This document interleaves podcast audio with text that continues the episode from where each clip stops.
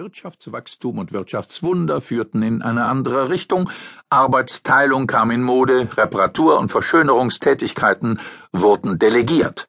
Wer es geschafft hatte, konnte es sich leisten, Handwerker zu beauftragen, und die Wegwerfgesellschaft wertete die Reparatur ab. Neukauf wurde schick und bald auch billiger. Doch eines Tages, es war in den 70ern, merkten die Menschen, dass etwas verloren ging. Rezepte, Liedtexte, Kompetenzen. Wo der Zylinderkopf saß, war vergessen, und kaputte Schuhe kamen in die Tonne. Das war der Moment für eine Gegenbewegung. Nun schwappte die Do-it-yourself-Bewegung über den Atlantik, die schon in den 50er Jahren in den USA entstanden war. Sie griff rasch um sich. Heimwerker taten sich in den überall aus dem Boden schießenden Baumärkten um. Magazine und Fernsehsendungen nahmen die neue Zielgruppe ins Visier. Hier war es der Hobbykeller, in den USA die Garage, Orte, die im besten Fall zu mythischen Räumen der Gedankenfreiheit, der Frechheit und der Intuition wurden. Do-it-yourself, kurz DIY, war ein eigenartiger Mix aus Sparsamkeit, Zeitvertreib und Individualisierung. Zum echten Phänomen wurde es aber erst Ende der 90er Jahre mit der Verbreitung des Internets. Plötzlich war das Werkstatthandbuch des Heckflossen-Mercedes oder die Reparaturanleitung der Waschmaschine nur noch einen Mausklick entfernt.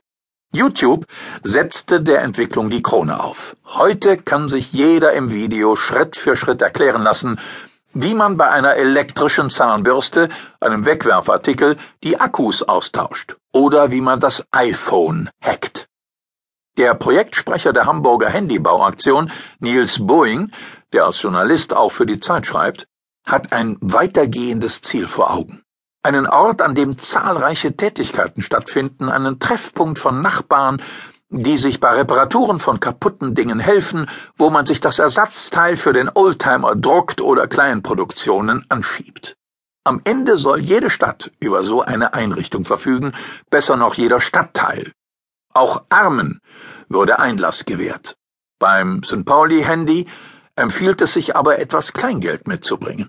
Für die Bauteile nehmen die Organisatoren 100 Euro. Das ist das Zehnfache dessen, was ein Billighandy im Internet kostet. Nicht nur die Eigenproduktion eines Handys zeigt, wie die DIY-Welle inzwischen auch in Deutschland um sich greift. Maker Fair hieß das Kreativfestival, das im Juli dieses Jahres 9000 vorwiegend junge und meist männliche Besucher ins Hannoveraner Kongresszentrum lockte. Ein Treffen der Macher. Machen wird hier als Gegensatz zu kaufen betrachtet. Es geht nicht um Konsum, sondern um eigenhändiges technisches Werken oder Werkeln. Fasziniert steht dort ein Teenager vor einem der zahllosen Geräte in dieser Ausstellung, die alle aussehen wie kleine Aquarien. In diesem wächst ohne sichtbares menschliches Zutun ein hübsches, innen hohles geometrisches Gebilde in die Höhe. Fertig könnte das Objekt als übergroßer Uranhänger taugen. Die jungen Experten hinter dem Tisch erklären dem Mädchen die Details. Das Ding entsteht aus einem blauen Plastikwürstchen.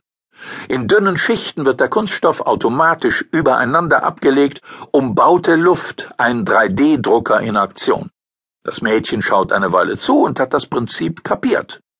Eigentlich ist auch ein normaler Drucker ein 3D-Drucker nur dass der Tinte aufs Papier legt.